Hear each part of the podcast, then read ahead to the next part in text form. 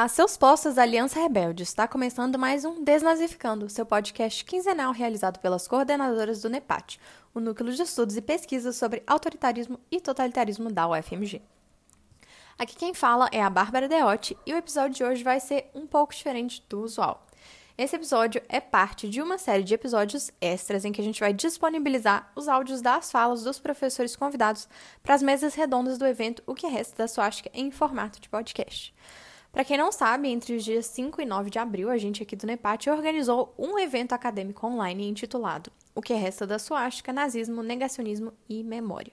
O objetivo do evento foi trazer reflexões e debates sobre os perigos das permanências da ideologia e do discurso nazista na atualidade e também construir discussões proveitosas em torno do Terceiro Reich, buscando novas abordagens e caminhos de compreensão. A gente, inclusive, já fez um episódio de divulgação do evento aqui no Desnazificando, em que a gente veio bater um papo sobre a programação. Então, se vocês quiserem, podem conferir esse episódio também. Mas, é, como vocês sabem, né, um dos nossos principais objetivos aqui com o núcleo é a divulgação científica, feita sempre com muita responsabilidade e qualidade. Então, toda a programação do evento tá não só, né? Então, toda a programação do evento não só foi gratuito, como tá inteiramente disponível de modo permanente lá no nosso canal do YouTube. Então, se você perdeu o evento ao vivo ou ainda não pôde assistir alguma das mesas na hora, não tem problema, porque você pode entrar no nosso canal, né, e acessar os vídeos de todas as transmissões. E além disso, a gente decidiu transformar algumas das falas dos professores, né, das mesas docentes, em áudios de podcast, para quem preferir estudar ou escutar por esse formato, né? É, a única parte que não vai ser incluída aqui são as respostas às perguntas da audiência, né? Mas, como eu falei, os vídeos estão lá no nosso canal do YouTube. Então, vamos lá? Oi, gente! Aqui quem fala é a Ana Viana e no episódio de hoje nós vamos apresentar para vocês uma das falas da mesa Nazismo e Neonazismo Reverberações na História. Essa mesa teve por objetivo debater as continuidades do nazismo e suas reverberações no tempo, pensando na formação contemporânea de grupos de extrema-direita, neonazistas e supremacistas. A ideologia nazista serve como ponto de partida para muitos desses grupos, que se apropriam dela e a mobilizam, fazendo com que seja necessária a reflexão sobre as novas formas autoritárias que podem surgir. E agora, para refletir sobre essa temática, vocês vão ouvir a fala do professor Alexandre de Almeida. O Alexandre é bacharel licenciado em História e mestre em Antropologia pela Pontifícia Universidade Católica de São Paulo e é doutor em História Social pela Universidade de São Paulo.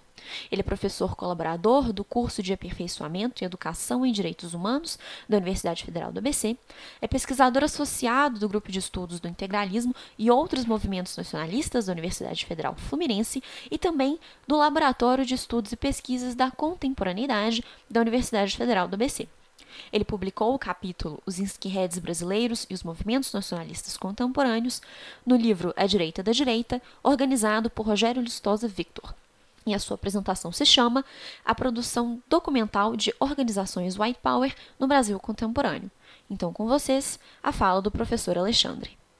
Ok, muito obrigado, boa noite. Eu queria primeiro cumprimentar o NEPAT pela, pela oportunidade, pela iniciativa. É, é muito bacana a criação de grupos de estudos sobre essa temática. Um grande abraço para o Guilherme e para a Adriana também. É, eu falo aqui da chuvosa São Paulo, ao contrário do Paraná, onde está o Guilherme, está calor, aqui está chovendo. E, e, antes de começar, eu gostaria também de colocar mais dois dados aí biográficos da, acadêmicos. Eu também participo do Observatório da Extrema Direita, que é uma iniciativa criada recentemente, que reúne pesquisadoras e pesquisadores de diversas áreas do conhecimento, política, sociologia, relações internacionais, história, antropologia, etc., que visa de uma forma interdisciplinar é, estudar o fenômeno aqui e fora do, do Brasil e também coordeno o GT História das Direitas, aqui na seção de São Paulo, da, da AMPU, melhor dizendo, seção paulista da AMPU. E, bem, é isso. Bom, o que, que eu, o, o que, que eu vou dizer hoje? Vou conversar com vocês hoje. É, além de, de, ser pesquisador na área de, de história, de antropologia, eu atuo também na área de arquivos e atuo há alguns anos já. Eu trabalho, por exemplo, há 15 anos no acervo do presidente FHC aqui em São Paulo, então me dedico à organização de documentos de história política. E há alguns anos já eu, já, eu já venho pensando em como trabalhar com documentação, especialmente documentação que eu levantei aqui ao longo do, de, de alguns bons anos de pesquisa, e tentando aplicar metodologias de trabalho para que eu pudesse organizar meu acervo e um dia ele fosse disponibilizado. Pensei também que esse trabalho nos ajuda a pensar uh, como esses grupos, eu estou me referindo aqui majoritariamente a grupos white power, uh, ligados à, à, cultura skinhead, esse foi meu tema de mestrado e doutorado, como esses grupos, eles, eles, por meio da sua documentação, tentam interagir com a sociedade e criar uma identidade própria. Então, basicamente, o que eu vou falar hoje para vocês é isso. É um trabalho ainda em início, muito empírico ainda, mas é, é, dessa vez é, é, é, a primeira vez, nessa vez, que eu, que eu falo sobre esse meu acervo. Então, ainda estamos, estamos ainda trabalhando, caminhando para chegar a algumas conclusões, ok? Bom, a primeira coisa que eu gostaria de esclarecer com vocês é porque eu falo de organização e não falo nem de gangue nem de partido. Bom, primeiro porque o melhor termo, de acordo com Roger Griffin, um historiador britânico, para trabalhar com determinados grupos da direita, ou da direita radical, ou extrema-direita, é, seria a organização grupuscular, que é uma organização que não tem uma liderança fixa, ou pelo menos a um grupo de líderes, é um, é um grupo que se dedica muito à ação metapolítica, é um grupo que, que onde circula muita gente, é, entre outras características. Então, me pareceu que essa denominação serviria para trabalhar com grupos aqui no Brasil, já que eles não são gangues, porque não se dedicam apenas a, a, a atos ligados à, à violência. E não são partidos políticos, porque eles não têm uma pretensão política no sentido de conquistar via eleitoral Câmara, a Câmara dos Deputados, o Senado, a Câmara dos Vereadores. Não que não existam pessoas que saíram desse meio e foram concorrer, é que o grupo, os grupos em si, eles rejeitam essa política institucional. Então é por isso que eu estou falando de organização grupuscular. Vale muito, muito a pena ler Roger Griffin para entender melhor esse conceito. Aqui eu só vou pincelar algumas ideias, ok? Bem, quando falamos em white power, eu, a, a, a, minha orientadora de, de mestrado, a professora Márcia Regina da Costa, a pioneira na pesquisa sobre os carecas do, do subúrbio, que é um grupo de skinheads, ela sempre lembrava da antropofagia de Oswald de Andrade e Tarsila do Amaral, ao pensar que esses grupos é, eles trabalham com uma ideia de ressignificação do que vem de fora, junto de elementos culturais que vêm de fora, junto com os elementos locais. Isso remete muito à ideia de localismo do Manuel Castells e à própria ideia de bricolagem de Levi-Strauss. Quando nós pensamos que esses grupos eles estão em constante construção e não podemos pensar necessariamente que um grupo é, criado nos anos 80 tenham as mesmas características, bandeiras, ideias, do que um grupo de, de 2020. Bem, vamos para o próximo, por favor? Próximo slide. A outra questão também é o que é o white power? Como definir o white power? Baseada num texto do Pedro Zucchet, que é um, é um pesquisador português que trabalha com movimentos identitários uh, na Europa.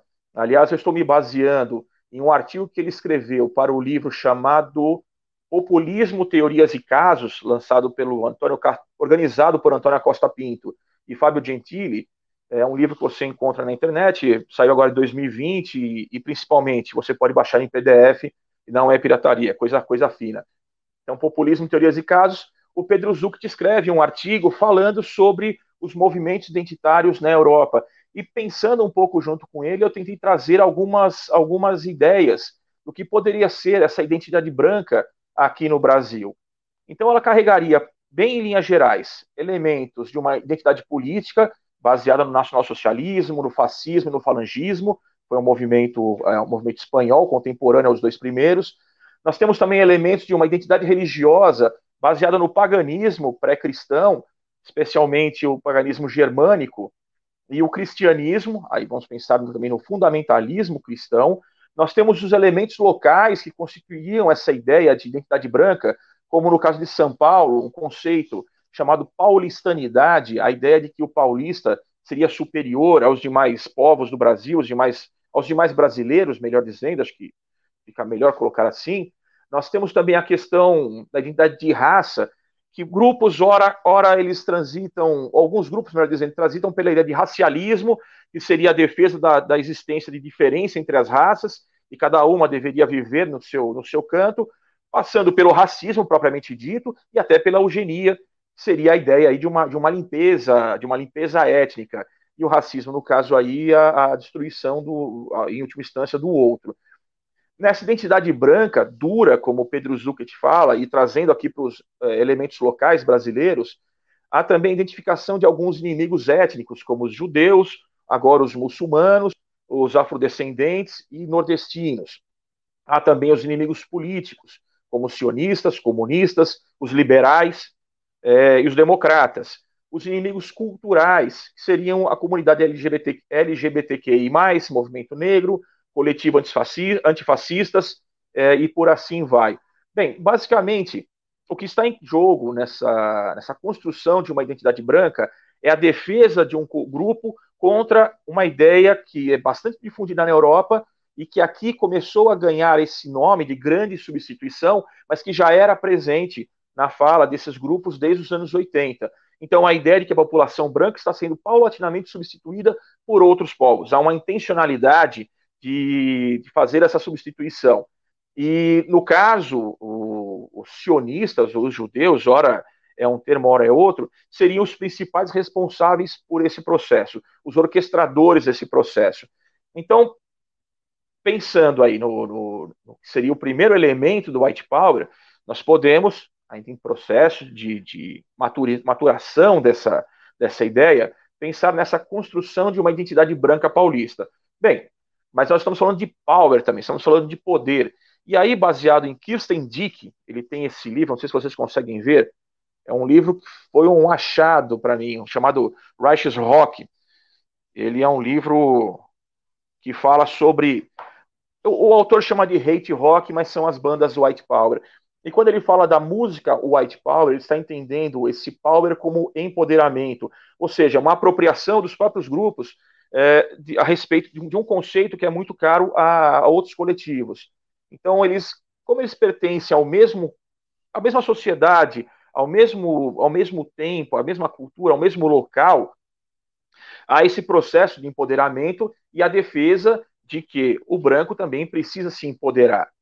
E aí se empodera de que maneira? Por meio do combate cultural, seria, eh, veremos mais para frente, que é, que é a metapolítica, e o combate nas ruas. O combate nas ruas não necessariamente é a, a violência física, não só, mas pode ser também colagem de cartazes, pichação de muros, tudo aquilo que o, o for possível para eles. Vamos para o próximo? Muito obrigado. Então, nós temos aí um. Deixa eu ampliar aqui a minha tela para eu, eu conseguir ver também.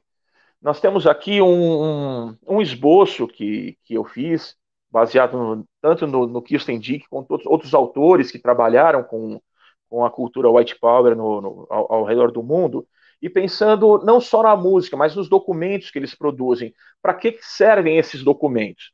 Basicamente, a documentação produzida tem três finalidades. A primeira é o recrutamento passivo, ativo, passivo e a manutenção da adesão. O segundo, o segundo aspecto é a produção de documentos para a geração de recursos financeiros e o terceiro para agitação metapolítica. Bem, o primeiro caso, o recrutamento ativo, passivo e manutenção da adesão, está relacionado a documentos que atraem as pessoas e que formam as pessoas como militantes dentro dos grupos. O segundo, a geração de recursos financeiros, está muito ligado, por exemplo, à música, à produção basicamente de CDs, LPs, e que é vendido é, não só nos sites dos próprios grupos, mas até, como por exemplo, em plataformas, como a plataforma da Apple, que, que, que vende música, você encontra bandas ali.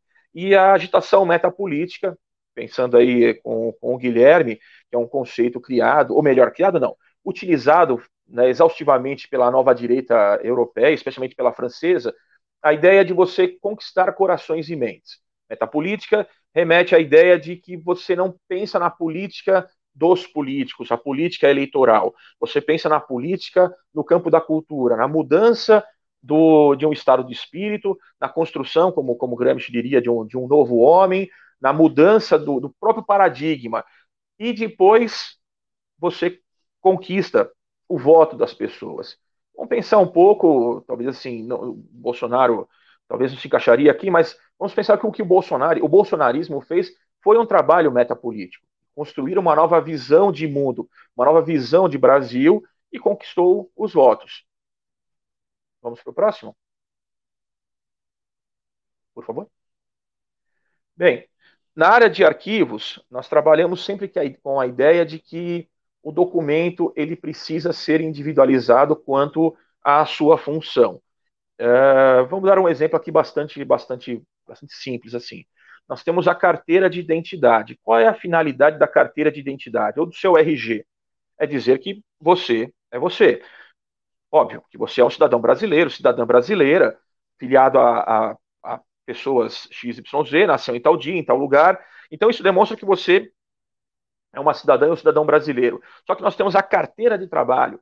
A carteira de trabalho tem uma outra finalidade, embora muitas vezes tenha o mesmo nome, carteira, né? E, e, assim vai, carteira escolar e assim por diante. Então, a nossa grande preocupação na área de arquivos, e pensando até num, num trabalho de organização desse, desse meu acervo, é sempre tentar identificar, como diz a professora Luísa Belotto, é, aquilo que se pretende ao emitir um documento.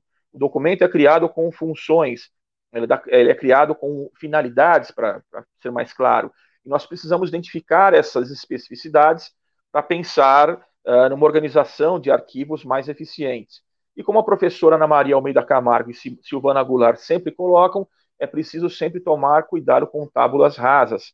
Um, um arquivo, um acervo, melhor dizendo, bem organizado, ele busca exaustivamente a, a identificação das funções dos documentos, os seus contextos imediatos de produção, para que a gente não tenha uma massa documental que não seja pesquisável, seja algo assim, seria mais fácil não organizar e deixar o pesquisador, a pesquisadora à vontade, mexendo em caixas, do que entregar um instrumento de pesquisa é, mal organizado. Tá bem? Nós temos, temos tempo ainda, né? Estou olhando aqui meu reloginho. Vamos para o próximo, por favor. Bem, eu trouxe aqui alguns exemplos de documentos, e como eu disse, é um processo ainda de início, de, de reflexão, então talvez até seja mais, mais econômico aqui com o tempo, mas fico aberto aí para o debate na, na sessão de perguntas. Eu separei documentos por famílias, esse é o primeiro movimento que eu fiz. Então, há famílias e documentos que correspondem a determinadas ações do grupo, a determinadas finalidades do grupo. Então, eu trouxe alguns exemplos de documentos relacionados a campanhas. Campanhas que são feitas nas ruas e agora, hoje em dia, por internet, via WhatsApp, Telegram, é, Facebook e, e, e, Instagram ainda tem alguma, alguma uma certa restrição, mas principalmente pelo Telegram, que é uma. Acho que a Adriana talvez comente depois, que ela é especialista em redes sociais, vai trabalhar, pode falar um pouco mais sobre isso, onde tem uma certa, entre aspas, mais liberdade para compartilhar documentos. Então eu trouxe alguns documentos que, que fazem parte do meu acervo, muita coisa do muito material dos anos 90 e, e 2000, é, enfim, para compartilhar com vocês. O primeiro documento, por favor, é uma é um cartaz, é um cartaz produzido é, pelo grupo, o, deixa eu ampliar aqui que também não para ler aqui para vocês. É um grupo chamado Sul 88, ele foi criado em meados aí dos anos 90, anos 2000. Eles tinham um site hospedado num, num portal argentino e eles fizeram esse cartaz. Você pode, pode baixá-lo em Word. E a ideia era que as pessoas baixassem esse documento em Word, imprimissem e colassem nas ruas. Tá? Então, a, a, a, ideia aqui é a pena de morte para os traficantes de droga, um coturno, simbolizando aí a, a cultura skinhead, ama, amassando, destruindo aí alguns comprimidos e uma, e uma seringa. Né? E a, as duas cruz celtas, né? um símbolo aí muito marcante da, desses grupos, tem sua origem né, também na França, né, com, com o Pierre Sidos, que era um, um, militante do movimento Juventude Nova, que foi criado nos anos 50, esse símbolo ou adotado, na verdade, porque já era um símbolo histórico, mas foi adotado e ressignificado nos anos 50 e paulatinamente se tornou um símbolo desses movimentos identitários, é, ou até movimentos white power ao redor do mundo. Vamos para o próximo, por favor? Nós temos também aí um, um, outro documento, ele é um sticker. Na verdade, ele é um panfleto, mas se chama sticker por quê? Porque ele é um adesivo, ele é autocolante. Tá? Esse sticker ele foi produzido aqui em São Paulo, na década de 2000, é uma, é uma campanha pró-editora Revisão. Para quem não conhece, a editora Revisão era de propriedade de Siegfried, Siegfried Evalger, S.E. Castan, eu sempre me enrolo para falar esse nome, é uma editora que majoritariamente lançava livros que ele dizia ser do revisionismo do Holocausto, mas eram livros também que, no, no, meio da pesquisa, são tratados como livros de negacionismo do Holocausto. Ele nega o Holocausto sem apresentar provas contundentes, provas que pudessem ser identificadas como provas científicas. E Castan sempre foi alvo do Ministério Público por causa do teor de seus livros. Ele, ele sofreu um processo por racismo. Esse processo ficou famoso no meio jurídico porque ele foi parar no Supremo Tribunal Federal, pois Castan alegava que judeu não é raça, judeu é uma, é uma religião, portanto não haveria racismo. Mas o Supremo decidiu que sim, era, era racismo. Então esse é um caso emblemático na, na, na jurisprudência brasileira. E diversos movimentos, enfim, criaram seus, suas ações de apoio ao Castan, baseado na ideia da liberdade de expressão, sempre baseado no, no nosso artigo 5 da Constituição, que defende a liberdade de expressão. Embora isso seja uma porta, aliás, uma, uma estrada, sei lá, uma autoestrada para uma grande discussão sobre quais são os limites da liberdade de expressão. O que eu quero mostrar para vocês aqui seria apenas uh, o tipo documental, como nós chamamos, né? no caso, o tipo documental é um, é um sticker, o tipo, tipo documental anterior é, é, é um cartaz, um cartaz de, de, de campanha, e, e mostrar para vocês também qual é, são as adesões desses grupos. Ok? Vamos para o próximo?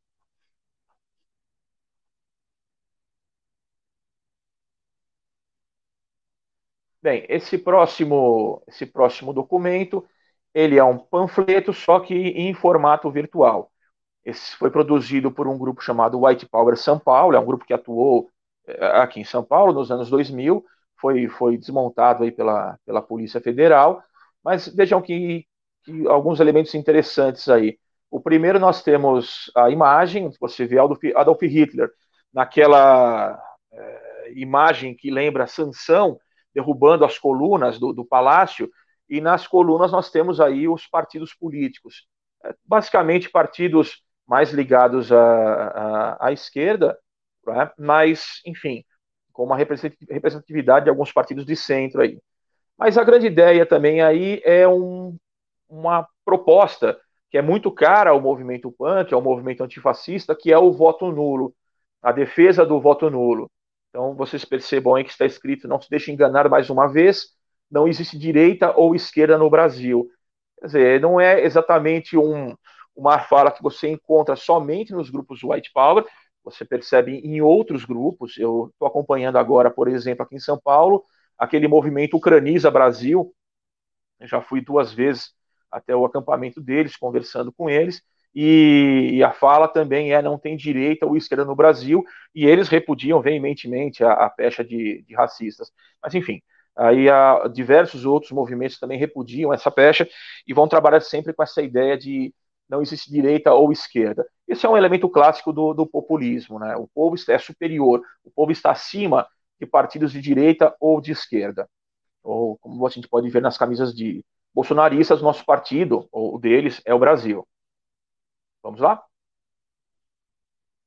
Bem, nós vimos os documentos aí de campanhas, documentos que são distribuídos para, para a militância, documentos que, que são distribuídos para o público, é? Mas nós temos aí uma segunda família de documentos que seria de propaganda. Ainda tenho dúvidas se esse seria o melhor nome. Eu vou pedir para passar o próximo slide para a gente pensar juntos. É, o que nós temos aí é um, é um panfleto de lançamento do CD ou do álbum O Retorno da Velha Ordem, de uma banda chamada Brigada NS. Essa banda não, não existe mais, já tem alguns anos. Ela foi extinta por volta do início dos anos 2000 É, depois lançou alguma coisa aqui e ali, mas como banda mesmo, nunca mais gravou um, um álbum de músicas inéditas. E, bem, esse, esse panfleto é de 99. Se vocês observarem o canto inferior direito, nós temos uma Totenkopf, a divisão 18, inscrito embaixo. Essa é a organização a qual ela, a banda fazia parte. E esse é um panfleto que é distribuído para divulgar o lançamento da, da campanha, da, do, do, do CD da banda. Eu estou pensando propaganda no sentido de publicizar, né? Publicizar um, um lançamento. Né? Não necessariamente teria a ver com a, as campanhas anteriores, que seriam campanhas, entre aspas, assim, de conscientização ou de mobilização em relação às ideias. Aqui, na verdade, é mais divulgação mesmo de um, de um lançamento. Vamos lá? Nós temos também documentos dedicados à formação de ativistas. O primeiro deles, por favor, é o, são os fanzines. É, é até um, uma questão polêmica chamar esse material de fanzine, porque originalmente a ideia de fanzine são aquelas publicações produzidas por fãs para falar sobre os seus ídolos. Uh, no caso aqui, bem, ele tem o estilo do fanzine, porque é xerocado, porque é montado à mão, ele tem toda a estética do fanzine, mas é muito mais uma, uma revista no sentido de formação política do que exatamente um fanzine falando sobre uh, os, os, ídolos da. Não que isso não apareça também. A gente vai ver na sequência. Eu fiz um, um esquema do, do assunto, dos assuntos desse fanzine, mas ele está muito mais ligado também à formação do, à formação de público, à formação de ativistas.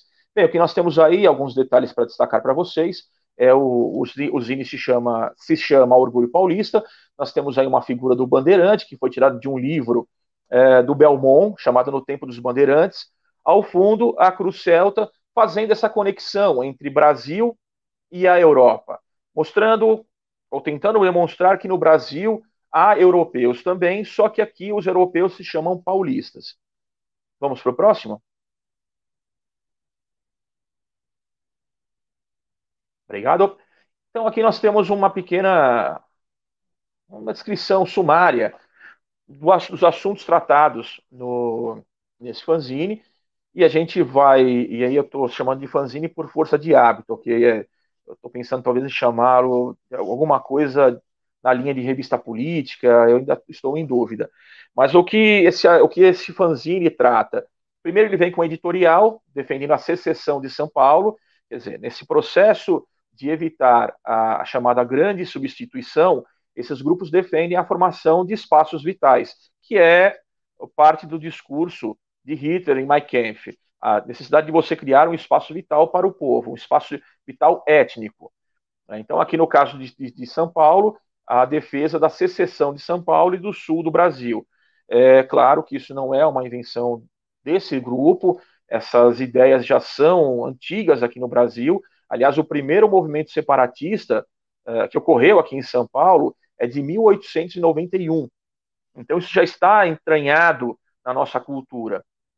Na sequência vem uma resenha de livro, Os Protocolos dos Sábios do Sião. É, é um livro que, que para quem pesquisa a área, dispensa apresentações. Na verdade, é um, é, é um, livro que trata de uma suposta conspiração judaica no, no, no mundo. Depois nós temos entrevistas com bandas que são é, afins desse, desse grupo local. Esse grupo local se chamava Poder Branco Paulista, só para eh, deixar claro, é o primeiro grupo, ou a primeira organização grupuscular, White Power, aqui no, no Brasil.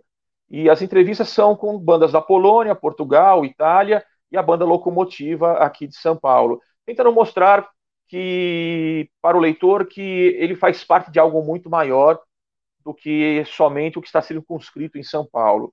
Traduções de letras e canções, isso é fundamental, como veremos mais para frente sessão de fotos skinheads para poder não só é, a troca de fotos ela é muito importante para as pessoas mostrarem as caras. Hoje a gente faz isso pelo WhatsApp, mas na época era por carta, né? E para as pessoas também terem referenciais de como se vestir, como se comportar, até mesmo como posar para a própria foto. Depois nós temos dois artigos, um sobre mitologia nórdica, pensando nessa formação de uma, de uma religiosidade uh, que não seja cristã, muito menos é, evangélica ou católica, um outro artigo sobre intolerância contra imigrantes na Itália e na Alemanha, e por fim uma sessão de agradecimentos. Vamos lá? Acho que agora está acabando o tempo já. Bom, uh, com, com, o passar do tempo, essas publicações uh, em papel, elas passaram a ser substituídas pela internet.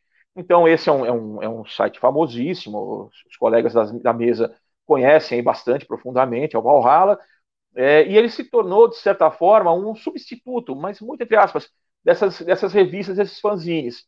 Alguns deles, no caso do, do Valhalla, é um, é um portal, e vocês percebendo aqui os links em vermelho, é que não sei se vocês conseguem ler, mas a, te dá acesso a versões digita, digitalizadas ou versões digitais desses fanzines, ou até nato digitais, produzidos já como em formato digital, em meio digital. Tá bem? Então, é, essa foi uma, uma estratégia também, até para garantir é, a não rastreabilidade, redução de custos, etc. Mais um, por favor.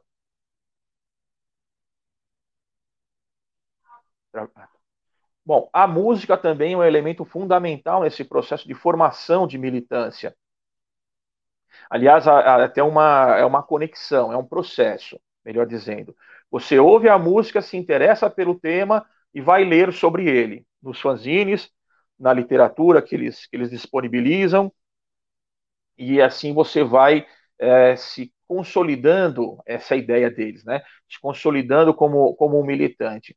Então aqui nós temos a capa do, do, do primeiro álbum do Brigada NS, é, um, em formato cassete, e na sequência nós temos o álbum também do Brigada NS, já em formato CD. Vamos para o próximo, que aí eu mostro para vocês. Ok, esse é o álbum de 98, o primeiro álbum do Brigada NS, O Retorno da Velha Ordem. É, não é o primeiro álbum White Power aqui no Brasil, o Locomotiva lançou os primeiros álbuns, mas é, estamos falando de 98, 98 o, o CD ainda era, estava, não digo bem engatinhando, mas, bem, estava engatinhando, se comparado até a, a, hoje, né? Então eles lançaram esse CD, é um, é, um, é um CD que não foi prensado, é um CD feito com, com matrizes virgens que se compra em essas papelarias e se grava em casa. Né? Então esses são, são uh, ferramentas importantíssimas de formação de militantes. Eu não vou me aprofundar nisso e porque eu gostaria de, de convidar vocês quando possível, eh, acessar o meu, a minha tese de doutorado. Lá eu fiz um guia de referência sobre essas bandas, contando um pouco a história de cada álbum, das organizações, organizações grupusculares, mostrando em mais, é, com mais profundidade uh, essa, essa cena musical White Power aqui no, aqui no Brasil. Tá bem? Vamos para o próximo? Bom, nós temos também documentos de organização interna. nós estamos falando de organização grupuscular, ela não é desorganizada como uma gangue, mas também não é tão institucionalizada como um partido político. Ela tem um mínimo de organização. Então, o próximo slide, é, se não me engano, é o estatuto. Não, próximo slide está é, tá bem ruim de ler, mas enfim, se vocês olharem no canto superior esquerdo, vocês vão ver uma, um logotipo. Esse logotipo é da Imperium South America, é uma organização grupuscular aqui de São Paulo, do Sul, da Argentina, do Chile, por isso South America, e esse é um boletim interno. É um boletim interno para mostrar para os militantes o que está sendo feito, uh, uma espécie de, de, prestação de contas, mas também um chamado para que as pessoas produzam material uh, de, de para as campanhas, para a formação de militantes, material de propaganda. Uh, o próximo slide, aí sim, é, é um estatuto, o estatuto da, da White Power São Paulo, da década de 2000. Então, o próximo slide ainda é só um exemplo da capa, né, só para visualizarem a capa. O próximo exemplo, uh, o Sporting Slide, perdão, eu, eu cortei aqui um pequeno trecho para a gente poder ler. Então, vocês percebam que, caso quem, quem não, consiga, não consiga ver, uh, na primeira parte do, desse recorte está escrito o presente estatuto apresenta os preceitos e regras que todos os membros da White Power São Paulo devem incorporar nas suas atitudes, como na organização. Peraí, deixa eu pôr o meu, meu slide aqui dentro, que está ficando difícil de eu ler também. Agora sim. Lembre-se, olha só, lembre-se que a WPSP não é uma gangue, é um movimento de preservação da raça branca e de seus valores culturais. Então, por isso que eles produzem esse tipo de documento, uma tentativa de organização é, para além da, da, gangue, que é uma discussão que ocorria aqui em São Paulo, no Sul, enfim, acho que em todos os lugares que tem cena, punk, skinhead, cenas políticas, no, do underground político, sempre foi um debate muito forte sobre deixar de ser gangue e ser um movimento político. Com os, o White Power não é tão diferente. Vamos lá, estamos indo para o final. É, e, aliás, é o último, é o último exemplo. É, vasculhando aqui minha documentação, eu encontrei um documento bastante, bastante diferente, e é um dos poucos que eu tenho no, na minha coleção, que é um obituário. Vamos lá, vamos ver o que se trata? Bem, o obituário é, na verdade, uma notícia de falecimento de alguma pessoa e que vem com algumas informações básicas, quando nasceu, quando morreu, a identificação da pessoa, mais é, causa morte em algumas situações, uma homenagem. Então, isso era bastante comum. Eu não sei se tem hoje em dia, mas é, é porque eu não leio mais jornal impresso, mas era bastante comum nos jornais impressos, especialmente com, com famílias mais abastadas. Eu lembro que um dos meus primeiros trabalhos foi em agência de, de publicidade e a gente fazia, na época chamava arte final, seria aquele, aquela, aquele anúncio de obituário que iria para o jornal. Tá bem? Então, no caso aqui, nós temos um, uma homenagem, um obituário, melhor dizendo, é, de Casé, que era um skinhead lá de Curitiba, foi morto em 2012 e foi veiculado num site chamado Vendetta CWB, que é o símbolo de Curitiba. Bom, eu termino por aqui, eu agradeço a vocês pediria só o próximo slide, meu muito obrigado.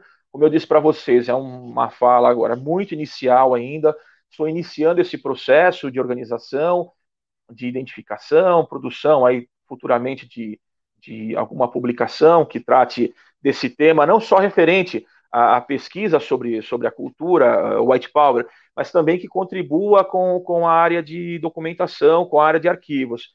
É, fico muito contente da oportunidade e e muito feliz de poder finalmente terminar de compartilhar com vocês essa minha primeira experiência. Muitíssimo obrigado.